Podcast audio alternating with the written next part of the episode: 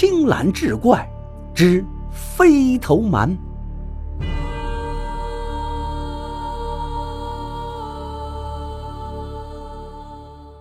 话说乾元五年，洛阳万安山脚下有一户姓邓的人家。这家人从祖父那一代开始就从军，父亲曾经做过校尉。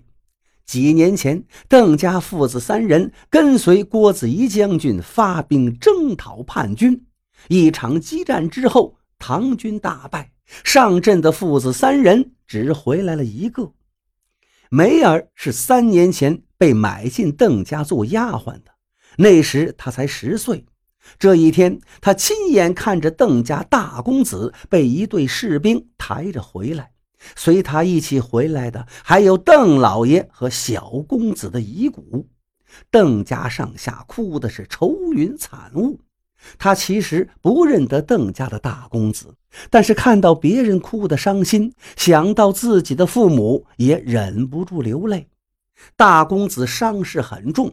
听大夫说，虽然保得住性命，但是以后能不能下床，甚至连动动手指头都有可能很困难。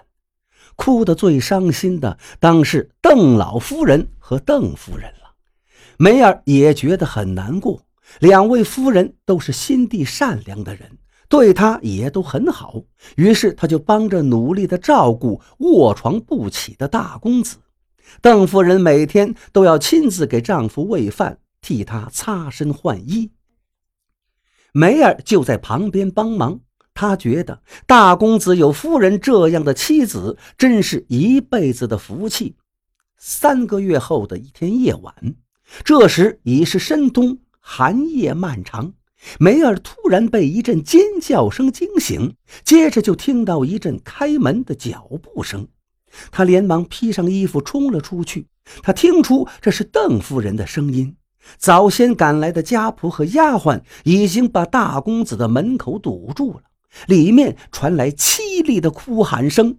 梅儿挤不过去，就着昏黄的灯光，他看到那些人脸色发白的在交头接耳，隐隐的听到大公子的头没了。梅儿吓得浑身一抖，焦急的想要挤进去，可是又很害怕，在人群中只顾得瑟瑟发抖。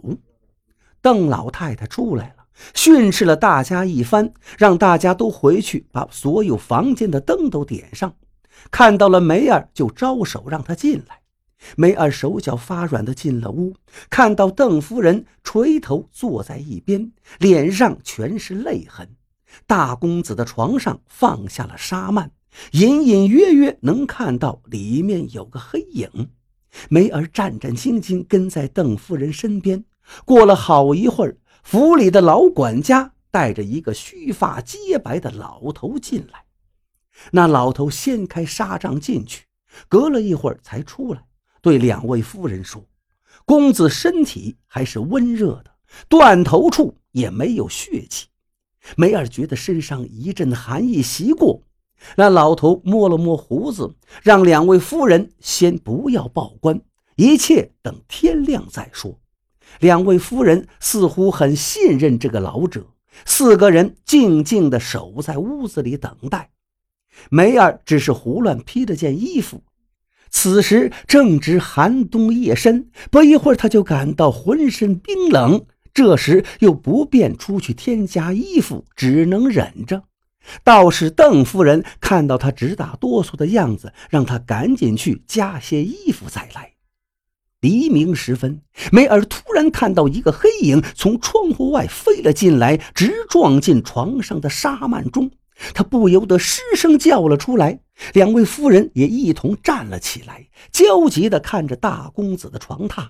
老头示意他们稍安勿躁，他撩开纱幔走了进去，隔了一会儿又出来了，示意已经无事了。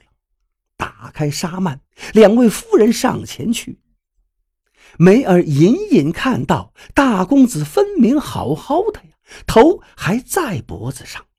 听了老头说，大公子是被一种叫飞头蛮的妖怪附体了。每到晚上，头便会离开自己飞出去，到了天亮就飞回来。此事听起来非常怪异，可是大公子看起来是没事了，梅儿也就松了一口气。老夫人下了命令，谁也不许把此事往外传，否则就逐出家门。梅儿又陪着夫人给大公子喂饭，大公子倒是满面春光，一改往日忧郁的样子。他还讲起昨晚自己做了个梦，梦见自己到处飞。看到了很多好玩的事情，邓夫人也在一边笑着应答。